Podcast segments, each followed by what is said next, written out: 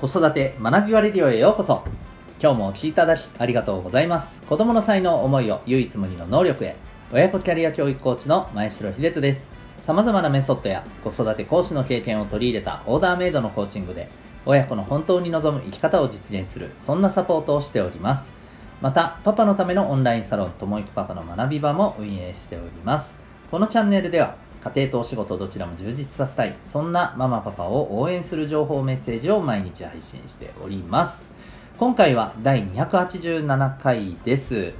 思わず膝を打った夫婦間のエピソードというテーマでお送りしていきたいと思います。はい、えー、今日は、えー、そんな話題でいきたいと思いますが、えー、この間ですね、まあ、あのそういえばっていうふうにも思ったんですけど、えー、っとですね、芸能人の、えー、はい、ご夫婦なんですけど、えー、アキナさんとビビる大木さんの、あのはい、えー、お二人のね、ご夫妻の、はい、エピソードをちょっとこう、あのネットの記事で、はい、読む機会があってでたまたまそうなんですよねあの先日私結構あの特撮好きでして、はい、この年にしてこの弱いにして、はい、えー、っと最近だとあのあれなんですよね、えー、沖縄ヒーローズっていうねあの沖縄の、まあ、いわゆるご当地ヒーローの、えー、いわば何でしょうね、えー、あれは何と言ったらいいんでしょうか。あのこうお祭り作品というかね、はい、みみんなヒーロー大集合みたいなねこのシリーズの、はい、放送があって、まあ、それもね、えー、見てて、まあ、それにも実はご出演されていらっしゃるんですけどねあの一人の、まあ、ヒーローとしてヒロイン、うん、として、はいえー、ご出演されていておなんか久しぶりにあの見たなと思って、うん、でまああのそんなのもあってたまたまそのネットでもその記事を見かけてその時のですね、まあ、ご夫婦のこのエピソードだったんですけれどもあなるほどなと。パートナーシップっていうところにおいてここれぞって思う なんていうかこうお話と、まあ、そこから感じるなんていうのかな大事なポイントといいますか、はい。えー、それがあったので、えー、ちょっとシェアさせていただきたいなと思っております。えーとまあ、どんなお話だったかというとですね、えーと、これはあのアキナさんが、えー、こうテテレビに、まあ、これはあの出演されて、なんかインタビューを受けて、えー、ということですかね。はい。えー、そこで語られた、まあ、エピソードの中にあったお話なんですけれども、はい。あの、まあ、やっぱり、えっ、ー、と、全然、その、ね、パートナーである、えー、ビビる大木さんと、やっぱりこう価値観が全然違うというふうにね、えー、おっしゃっていて、で、あの、なんか、いろいろまああのビビる大木さん、まあ、多分ねお子さんと遊ぶのはすごくね上手でというふうにねおっしゃっているんですけれども一方でまあお家のこととか結構明菜さんがあのいろいろやっていて、うん、で、えー、そして一方でですねあのなんかビビる大木さんが、えーと大の巨人ファンでで巨人が負けるとなんかすごくねふてくされてしまうと いうふうにあのおっしゃっていて。でこれあのうちの父もですねめちゃくちゃそうだったのであああんな感じやなっていうのをなんかこうすごいイメージできたんですけど、うん、であの まあそんな状況になったりして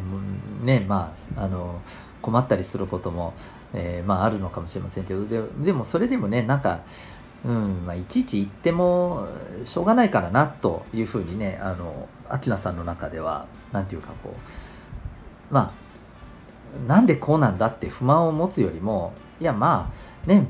人それぞれこんなところはあるわけだし、うん、あの彼は彼の、まあ、そういう考え方とかねやりたいこととかあるんだし、えー、いいんじゃないと、うん、あの拘束しないとか束縛しないっていうことをね、まあ、あのすごく大切にされてるんだと思うんですよ。うん、なので、えー、なんかこうやってくれないっていうことを不満に思うよりも、うん、まあいや別にあのいちいち言ってもしょうがないし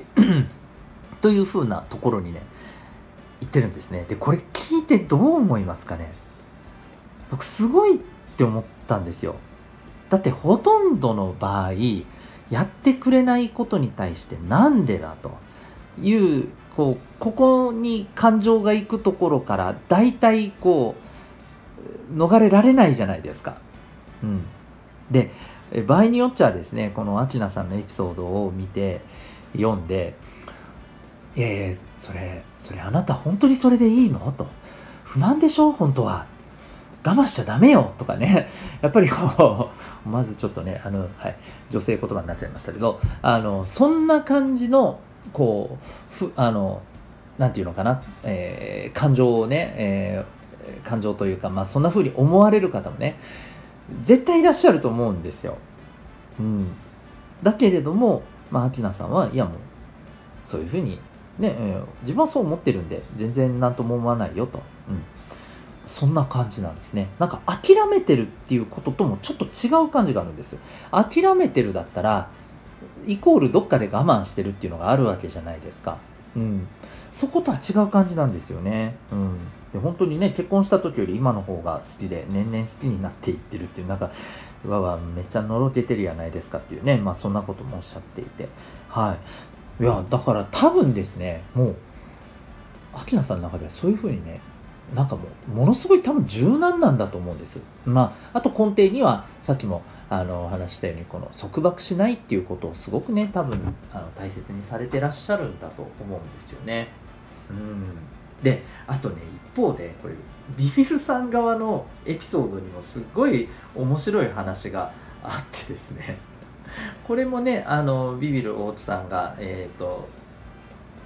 あのテレビ番組に出演されたその中でね、えー、お話しされたエピソードの中にある、えー、お話なんですけど夕飯にあんパンとあんみつが出てきたらしいですね。でさすがにそのあのビビルさんびっくりしてこれこれは夕飯かなと、ね、優しく指摘をされたんだそうです。ところが明菜さんから「いや夕飯だよ」って断定されて。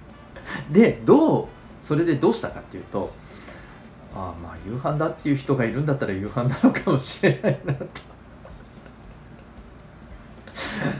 それでいただいたらしいんですよ。なんかねいろいろ思うところはあったんでしょうけどそれをなんか受け入れて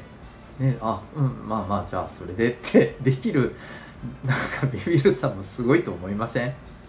なんかお互いこの2つのエピソードってお互いすっごくなんていうか恐ろしいほど柔軟だなと。あこの柔軟さなんだなと。もうこの領域までいくと本当にあのもうこれ神の領域だと僕はこうあの言ってもおかしくないんじゃないかと。思いましたね。もう思わず本当に膝打ちました。あこれやと。もうこのくらい柔軟になりきれたらもう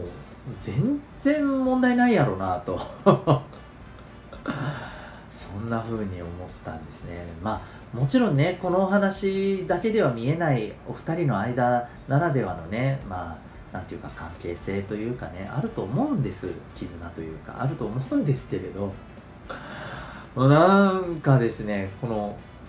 とんでもないまでのこのあまあまあそうかそういうこともあるよねっていうふうにいけてしまうこの思考。いやなんというかもう僕はただただ素晴らしいなというあの、はい、ふうにしか思わなかったエピソードでございます。えー、まあこの領域にもちろんねあのいける方ってなかなかねいらっしゃらないとは思うんですけれどもうんまあ受け止めること。自分がそう思っちゃえばそれでいいんだっていうこと。ここに何かしらですね、うん、やっぱりこうパートナーシップにおける、えー、大事なポイントがあるような気がします。はい。何かしら参考になりましたら幸いでございます。というわけで、えー、今日はですね、えー、私が思わず膝を打った夫婦のエピソード、そんなテーマでお送りいたしました。